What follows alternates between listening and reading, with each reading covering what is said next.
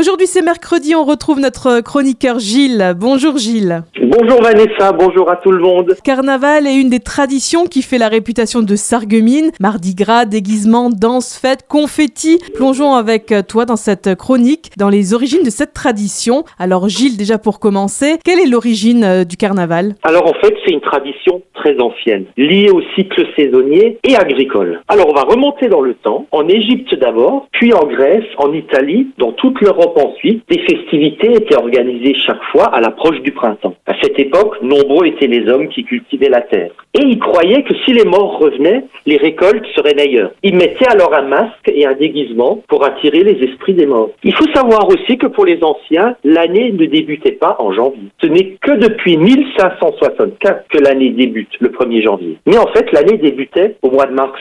Donc c'était le mois du renouveau, du réveil de la terre, de la nature. Or, avant toute nouvelle création, le monde devait retourner au chaos primordial pour se ressourcer. Et ce chaos était représenté par le carnaval, au cours duquel un simple d'esprit était élu roi. Et donc, au cours des fêtes du carnaval, toutes les individualités disparaissaient sous les masques et le maquillage, permettant ainsi la confusion qui symbolise le chaos. Gilles, justement, quelle est la symbolique en fait de, de carnaval? Alors, En fait, carnaval accompagne le passage de l'hiver au printemps, donc de la mort à la vie. Il symbolise le renouveau de la nature dans l'exubérance, la fantaisie et l'imagination. C'est en fait une survivance d'anciennes traditions, les bacchanales, les lupercales chez les Romains, les saturnales ou les fêtes grecques en l'honneur de Dionysos.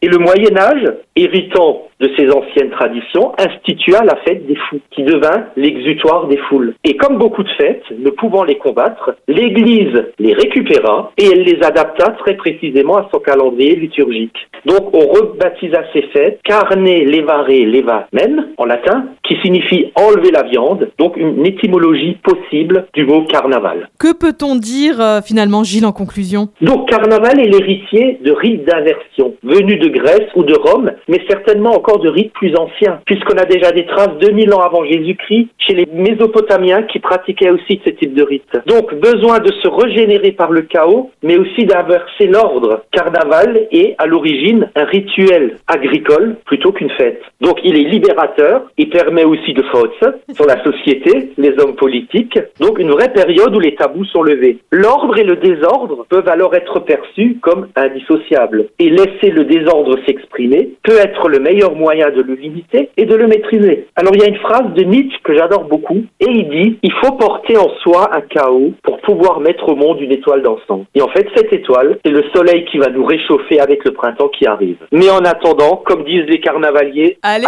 hop Merci beaucoup Gilles pour ta chronique et puis on se retrouve évidemment la semaine prochaine. Avec plaisir.